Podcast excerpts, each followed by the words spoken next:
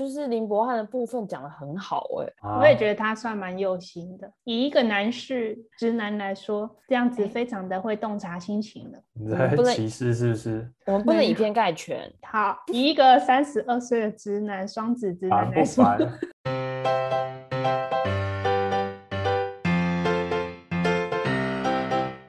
Hello，大家好，我是鸡翅，欢迎来到我们的 Podcast 无稽之谈。那今天除了我之外，还有我的两位爬山的战友，一位是潘，一位是马可。那就请他们自我介绍一下吧。Hello，大家好，我是打完 AZ 疫苗已经一周的潘。想要知道我的心得的话，赶快看鸡翅与朋友们爬山。哎，鸡翅与朋友们，我连我们的粉丝专业都会讲错哎。鸡翅与完蛋了朋友们登山团的 FB 跟 IG。Hello，我是唯一男性代表马可。那我们有一个 YouTube 频道叫攀山生活，在频道上我们会分享一些登山物理治疗的内容，另外还有 FB 跟 IG 是鸡翅与朋友们登山团。我们的 Podcast 主要会分享登山大小事、物理治疗大小事跟生活大小事。那我们今天主要要分享的是登山到底是会增进情侣的感情，还是会消磨感 消磨感情呢？那主要我们会分成三个部分来讨论。第一个是登山情侣在安排的时候会如何讨论及分工。第二个是控诉大会，这个部分我们现在是保密的状态，所以现在有点紧张，我不知道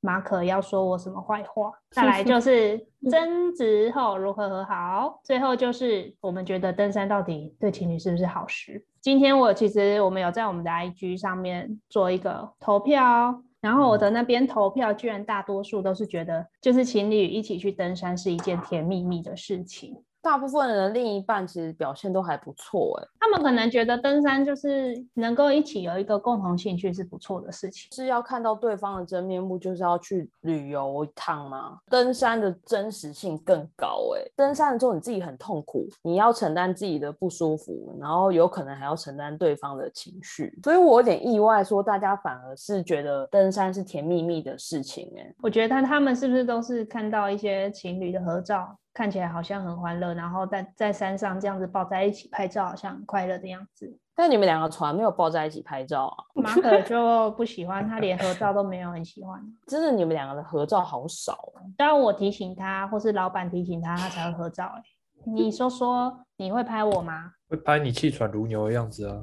你就只拍我丑照啊。那我们先来讨论一下登山情侣在分工，主要就是登山前的准备啦。行前的路线其实马可都没什么意见啊。如果是我们找的话，我们就会找符合我们肉脚的地点，难度上啊，就是一定要配合弱脚了。对啊，这应该是登山大部分的安排都要是这样吧？但是我觉得这个还有一个因素是，情侣你有时候不是两个人都对这件事情那么了解。有的人如果是像男生，他原本有在爬山，然后他想带女友一起去，那他的女友搞不好根本没有做功课。就男生会以自己的体能状态来去评估要去哪里。有我知道有一些情侣好像他们在安排一些行程的时候，不一定是两个人都会很了解这个东西。嗯嗯有的时候嗯可能是其中一个人比较主导他们的行程。那我觉得登山是一定要两个人都要很了解内容，不然很容易就会出问题。因为你还是只有你自己比较知道你自己体能的状况。而且一定要先一起去爬过一些小山，你们才会比较清楚彼此体能的差异有多少。嗯像我们就是去皇帝殿就 清楚，马可就是爬的比我们快很多啊。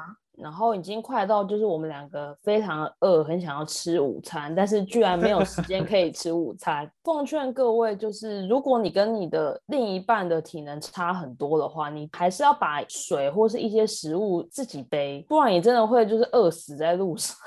就是前情提要一下皇帝殿发生什么事。哎，嗯，那时候是你们两个第一次见面哎、对对对，那时候第一次见面怎么办？第一次见面印象就很差呢。我们还在那个景美捷运站，你说这个是我大学同学，就是我跟你说的那位文青真的假的同学，对，我是文青，然后但没有人知道我是文青。这一位是我的男朋友林博翰，你可以叫他马可。然后我们就一起从捷运站走去搭公车，然后再去皇帝殿。我就是我跟林博汉只背一个嗯包，食物跟水都在他那个包包里面。前半段我觉得还好，但是到后来 就是开始他就都没有休息。林博汉，你要不要说一下为什么你那时候走那么快？我记得顺顺的走啊，我不记得有走特别快啊。我们其实是有跨到一点中午的时间嘛，对不对？结果肚子超饿，都没有办法吃东西，因为你走太嗯快了。那一次是我跟马可第一次见面，所以我也不好意思说，我想我肚子有点饿，我想要吃东西。所以 以现在的程度，我一定会说我要吃东西。结论就是，你们两个一定要很清楚爬山的脚程的落差有多大。安排行程的时候，你的爬的时间一定要以弱脚那个人为主，然后再抓松一点点。然后，因为像我们有时候爬百越会有一些过夜的行程嘛，所以安排住宿基本上就是我跟潘在找。然后除了住宿之外，就是还有交通的问题嘛。交通主要还是以开车为主，所以我觉得开车就是情侣一定会碰到一个问题，就是你们两个人是不是都有驾照？是因为我们两个都有驾照，所以至少中间如果有一个人已经真的不行的话，会有办法换手。呃，你通常都会开一下，就是觉得很累，很想睡，就会再换回来啊，中途休息一下下。哪有？我有开过比较长吧，比较长的通常都是，比如说已经上高速公路之后吧，要回程的时候，有的时候山路也是我开的啊，山路很少吧？我也开过环山部落那边啊，去有啦自有啦，好像去有自家次阳那一次是我我开的，然后还开到手机导航没讯号，然后你在睡觉，哎，啊，我在干嘛？你们我应该都又晕车了？对，你们应该是全部晕车，连副驾都晕车。对，我这就是一个废物朋友啊。对我好像也晕车。我想说，我后来为什么会要开车，是因为我这样我就不会晕车了。哦，对了对了对了，怎么讲呢？因为爬山下来又要开车是一件很累的事情啊。那你觉得，如果只有一个人会开车的话，对于这个问题要怎么解决会比较好啊？就只能中途累了就休息啊。对啊，就至少你的嗯团队里面可能要两个以上对会开车的人。你觉得情侣在采购食物上会吵架吗？然后我觉得食物部分应该是有可能有一方会想要买一些他喜欢吃的，但那个喜欢吃的东西可能太重或太占空间，导致你要背上山的时候很不方便。那但是他有可能又无能为力，但是又坚持要这样做，就有可能会吵架。有没有办法举例？买过什么让你真的觉得很不行的东西，但是我又硬要买的，有吗？目前还是没有啦，因为没有到那种很占空间的。唉，太可惜了。除非你要买什么一枚小泡芙，买什么洋芋片带上山，那是超占空间的。洋芋片都是你买欸、哦，我就买一小包啊，所以我自己背啊，我 OK 啊。好，这个前提是要在你们两个都对于登山有一定的了了解的时候，你才会知道什么东西适合背，什么东西不适合背。有一嗯方是不了解这个，就觉得哦，我就想吃啊，为什么这个不能背的对时候就容易吵架。就是如果你们情侣中有一个人是体力比较差的，真的背不动的人，那你也不能觉得另一半要帮你背是理所当然，你还是要先设想说，为什么我觉得马可 表情很无奈？我有觉得理所当然吗？嗯，还好。等一下你要控诉就让你控诉，我会闭嘴。对方虽然体力比较好，可是他也有可能会有状况不好的时候啊。所以你你想要吃什么东西，基本上你就自己背吧。认清事实，说你今天来爬山，你还是要对自己负责。对你不能把这个责任都就是丢给另一半了。我觉得主要还是认知上，就是你们两个是不是都知道登山要买什么食物，对这件事情都认知的够清楚，就不太会有什么争执的意见。所以还是奉劝大家行前准备一定要做足。讲完行前准备之后，那就是开始登山了。就是最实际的方式是弱的那一方，你要增进你自己的体能啊。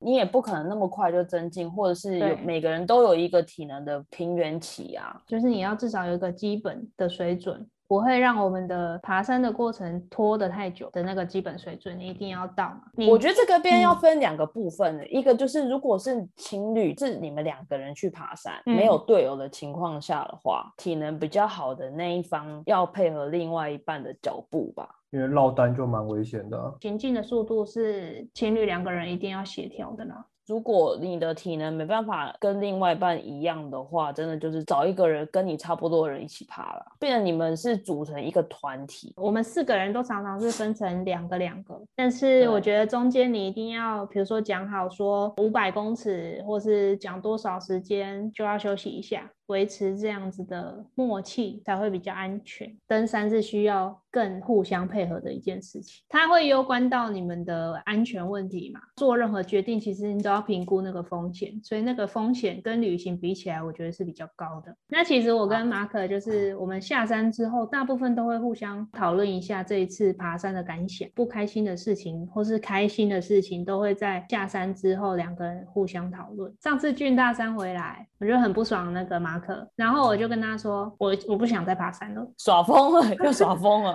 我就跟他说，我觉得爬山没有那么快乐，因为我是身体不舒服了，加上还有他的同学，结果他还走那么快，都没有等我们。忘了我当初怎么反应呢？没有，你那时候就直接就解释说，你是因为觉得说人很多很烦，想要赶快走上去。我们两个算是蛮蛮会讨论的。就会比较，我觉得这个过程也是可以理解，说你们两个对登山的认知是不是一致的？我觉得这个就是，如果你的另一半是像马可一样比较，就是比较不会是主动把自己的想法讲出来的人的话，你就必须做一个引导式的人，就是引导他讲出来，不然你们两个就是会各自对各自可能有一些不太满意的地方，就是憋着。就是那个啦，你们的下山的装备嘞，装备就你们会各自整理吗？刚开始，因为我都会放在那边很久不收嘛，就是个人习惯不是很好。对，所以啊没有，我也没有多久，可能几天呐、几天天很几久天哎、马可那时候刚开始会帮我收，然后后来就是发生了那个嘉明湖事件。我们那时候去嘉明湖嘛，到了那边才发现我忘记带睡垫了。我记得那时候好像是因为睡垫不是放在我平常放的地方，所以我没有意识到我没有带到睡垫。因为你都习惯放在包包里面，然后就不就放进去就不收。不是不收，是不拿出来。那一次就是因为马可把我的睡垫拿出来收了，所以我就不知道，我根本没带衣这个睡垫。你刚刚是要说没带衣柜吗？我就到了那个嘉明湖那里才发现，我就很生气，我就说李博安，为什么还乱收我的东西？放下收东西还被结，结果那一次回来之后，他真的就不帮我收东西。那我觉得这个很合理啊，因为那个是你自己的装备，你本来就要自己收啊。好啦，后来我就自己收，这样可以吗？但是我觉得那那件事情更好笑的是，那一次影响到我了。我们那时候去那个嘉明湖嘛，我们第一天晚上住向阳山屋的时候就有老鼠。第二天我们去嘉明湖山屋的时候，因为我们是住帐篷，那时候鸡是睡在我旁边，睡到一半的时候，觉得我的脚为什么有一个很奇怪的东西一直在一直在碰我的脚，然后我就很紧张，我就以为说天哪，我们睡帐篷居然里面也有老鼠，整个晚上都不敢动哎、我很怕那个老鼠咬我的脚，你知道吗？殊不知那天早上我就问他说，哎、你有没有觉得那个脚那边有好像有老鼠？啊，结果技师都说，哦，那时候因为我晚上觉得腰很酸，我在用那个按摩球，然后那个按摩球就跑到脚边了，结果我就以为那个是老鼠，没有睡垫就睡得很不舒服，所以我就半夜伸手把我的按摩球拿出来，然后从腰按到小腿。第一天到向阳山屋的时候，马可也问我说，还是他的睡垫给我睡，但是我觉得这样好像太超过了，我就跟他说不用啦，没关系。我现在回想起来，觉得那时候应该要答应。我觉得这就是给你一个教训啊，就是以后啊东西要自己收啊。你看你自从这件事情之后，你每次都自己收东西了，对不对？我每次都重新 check 我的那个 list。对不对？到底有没有这就漏东西是一个，这就是买一个教训啊，只是你的教训影响到我而已。好啦，奉劝各位真的是装备要自己收啊，不要觉得是另外一半是有这个责任要帮你收的。好啦，下一个 part 就是那个登山情侣的控诉大会。就是我事先请马可跟鸡翅两个人先准备，就是登山过程中三件觉得对方有什么值得赞赏的表现，跟三件觉得很受不了对方，希望对方能够改进的部分。我要先控诉我，我受不了马可的三件事。第一个就是他有时候真的走太快了，我会觉得他好像没有注意到我的状况，尤其是如果我身体不舒服的话，我就会觉得说啊，我都已经不舒服了，你还走那么快，是想怎样？对，这是第一个。第二个就是有时候我会麻烦马可，就是 处理一些事情，比如说我就找好了住宿，然后请他订，但是他都常常还是要我提醒，然后有时候提醒了之后他就说啊他忘记打，然后再打就发现满了。就只有一次而已吧。还有一次就是上一次是你们去吃，对，你们去吃西提。西提订错间，订成陶板屋。哦，然后我们那时候我就跟潘讲超雷的事，然后潘就说啊这样子民宿会不会给也订错啊？然后我就说我还说，我就直接给马可电话，就是这一对。，有时候我嗯会想要叫你订，是因为我就不太爽你好像没有做事情。不是，就是会希望对方帮忙啊。要第三件事了，这个是我很艰难的生出来的第三个。有的时候不是会轮到我开车吗？然后林博翰的导导航就很常让我开错路。有吗？开错路是你自己问题吧？你就会他们说，哎、等一下右转哦，啊，我就来不及，我开车技术没那么好，没办法这样 就直接转啊。这也算。它就硬生出来的啊。然后我后来，因为我之前其实有想过说，不然我自己把手机放在那个前面导航就好了。但是我会觉得说，这样他会不会觉得我不信任他的导航？如果我在开车的时候，你在旁边划手机划得很开心，我也会不爽。看我什么事都不能做，先说一下，你开车的时候，我是不是几乎都会跟你聊天？你也在划手机，要讲，我要再说一下，你要说什么说什么，我跟你说，跟你说。我划手机是不是都会跟你说我在划什么？重点是我也不 care 你这你有没有在划手机，我觉得没差。那我怕你开车累，我要跟你聊天呐、然后有时候我如果很想喝水，就你不一定可以 catch 到我的讯息，我就觉得我就开车就想喝水咩。哎，那你怎么没有直接讲啊？我会讲啊，那他他会对啊，我有啊，有帮你开我爸？是有啦，啊，不然是等一下，我觉得这个点这个很奇怪，这个是要多及时，就是你可能才跟他讲说帮的时候，他就马不是上把水递啊，我知道，我想起来了，他开车的时候，如果他手伸过去的时候，我就会把水拿起来帮他开给他，哦，我觉得这个很强人所难哎，所以这个有点太难了啦。我就会想说，我手过去，你就是在划手机，所以你没有 这个不行呐、啊这已经归类在耍疯里面了。我要笑到疯掉。我觉得所有情侣之间都不能觉得对方能够嗯意会自己的动作或是眼神，我觉得这个太难。我哭出来了，哭屁呀！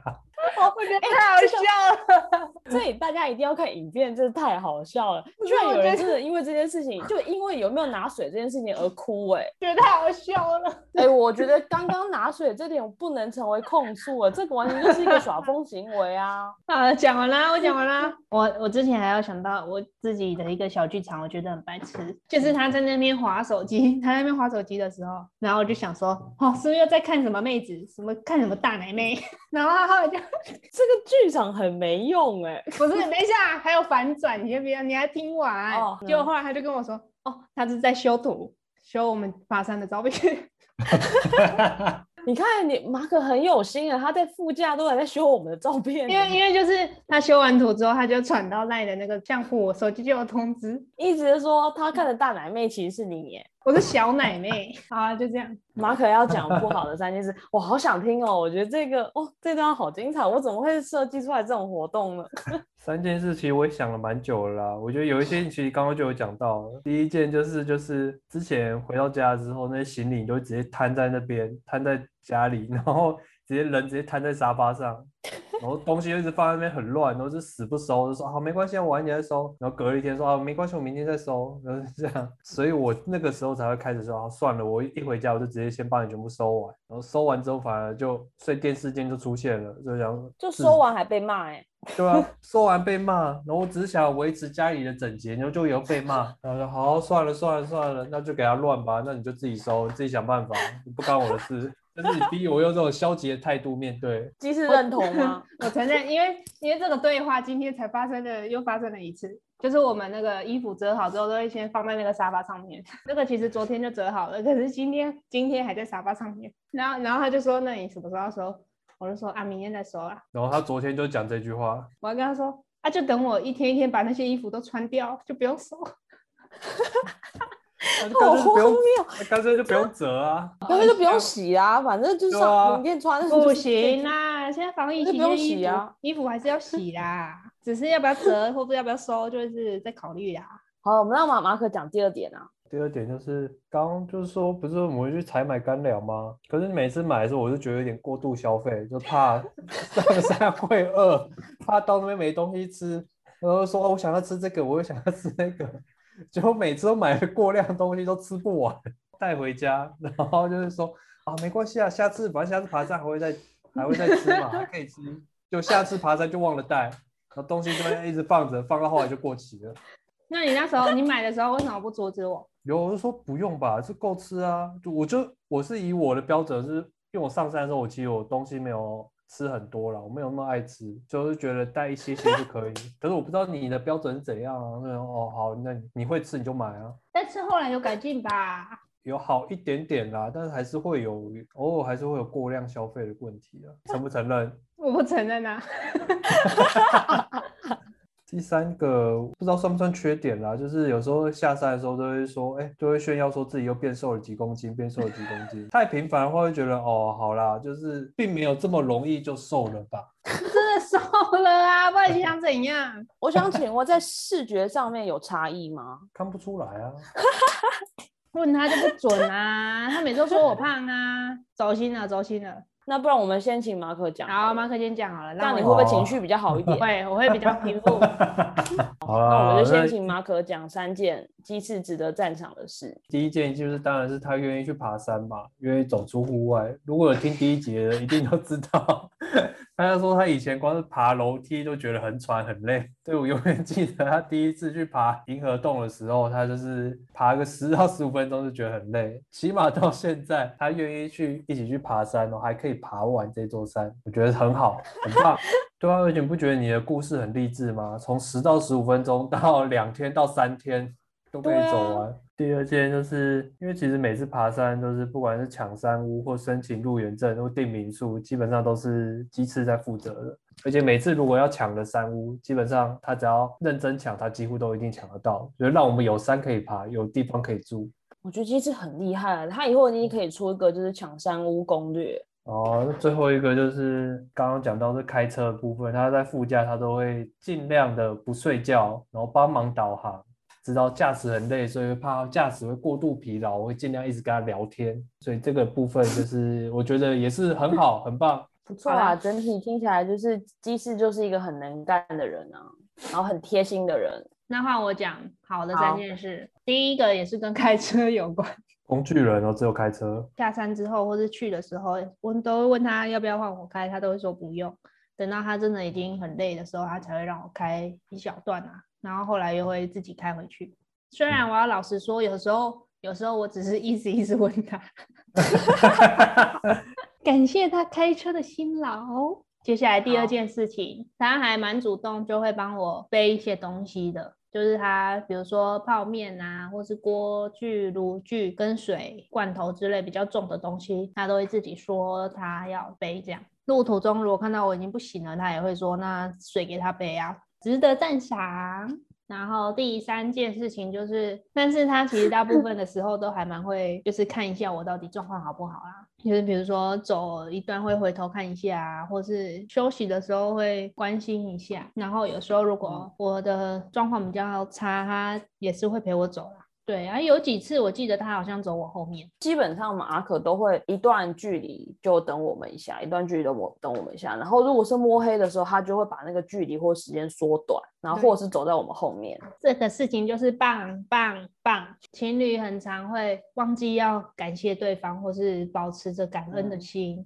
其实像我们事后检讨，应该偶尔我们也会讲到一些啦，对，就是会讲到说感谢对方的部分。设计这个最主要就是要希望两边的人都能够把自己不管是好的或是不好的想法都要能够说出来，就要你一定要表达出来，对方才能够理解你真正的想法。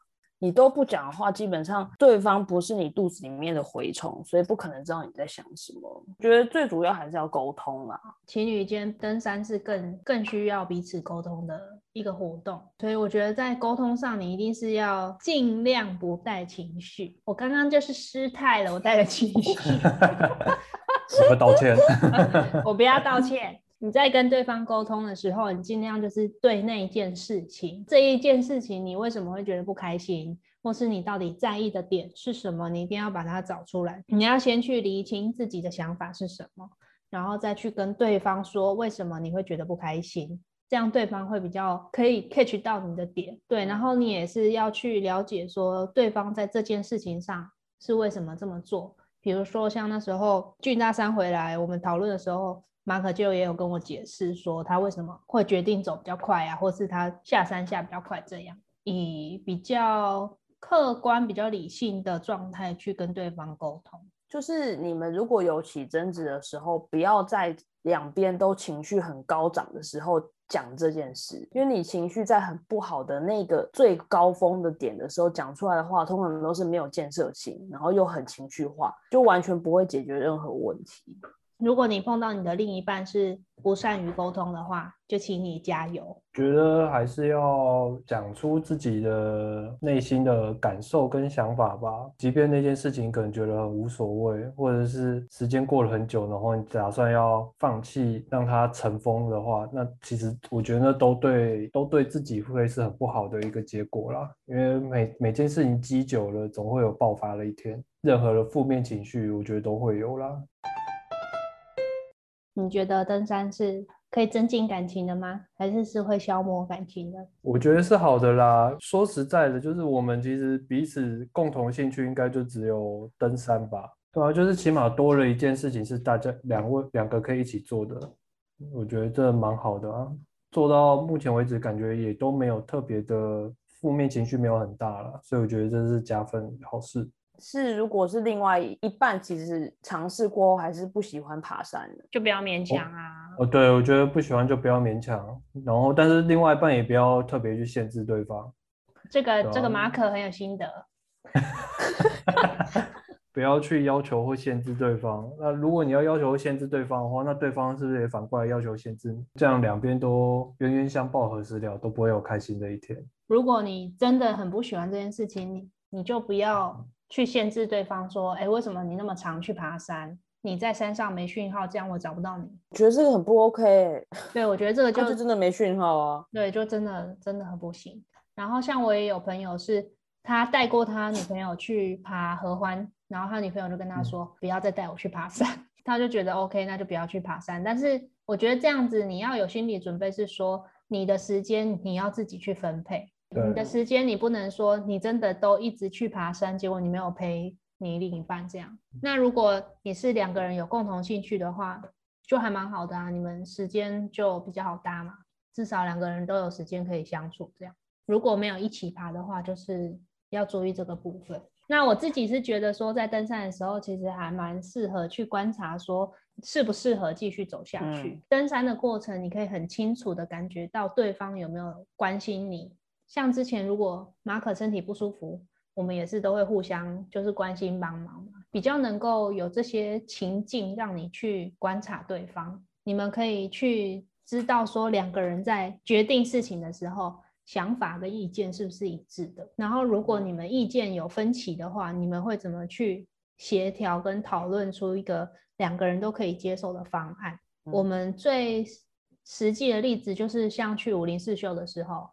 我们第二天就在决定第三天到底要不要去品田，我觉得算蛮有共识的哎，就是隔天早上起来，我们还是一样的时间起床，然后看大家的情况决定要不要出发。这个东西是你真的要很能协调的出一个一致的意见。不过就是你在这个过程，你也可以看出你的另一半是不是一个情绪化的人。嗯嗯嗯。对，如果这个决定跟他的想法不一致的时候，他会有什么反应？因为如果他很情绪化，或是他很固执，他要坚持一定要照他的意思走，其实你就可以知道说，哦，这个人你可能要考虑一下。因为爬山是一件有风险的事情，如果他在这个风险之下他还那么坚持，那你真的就是要小心啊。讲难听一点，就是比较自私，只想到自己啊。哦，我觉得这蛮中肯的。就他是不是只想到自己说？哦，我体力可以，我就还想爬，蛮推荐大家可以一起去爬山看看的。登山的回忆跟旅行比起来，强烈蛮多的。到底这件事情，登山这件事情是增进还是？消磨彼此的话，最主要就还是就是看嘛，就是两个人有没有共同的兴趣啊？那没有共同兴趣的话，你们要怎么样沟通，达到一个两两个人都可以接受的结果嘛？沟通还是最重要的啦。我刚刚突然想到一件事，就我记得之前雪山爬完之后，然后潘还特别那个传信息跟我说，我觉得马可真的是一个不错的人啊，真的假的？啊，不是我，就是因为那时候那时候 G Y 人不是不舒服嘛。马可就在下山之后又再上去找他，然后帮他背东西嘛。对对对，我那时候跟他讲说，我觉得马可这是一个不错的男生，对，就是你可以，你可以从他对待其他朋友的方式就可以知道说他这个人的真性情是怎么样嘛，个性，他其实是对，不管是对朋友或者对另一半来的表现，都是发自内心想要帮助这个人的。因为这个就假装不来，所以大概就是这样子喽。今天我们的 podcast 就到这里。那我们的 podcast 会隔周周二的十二点上架，在 Apple Podcast、Spotify、First Story、KKBox 都会上架。然后 Google Podcast 因为它审核的时间比较长一点，所以就等它上架，我们会再通知大家。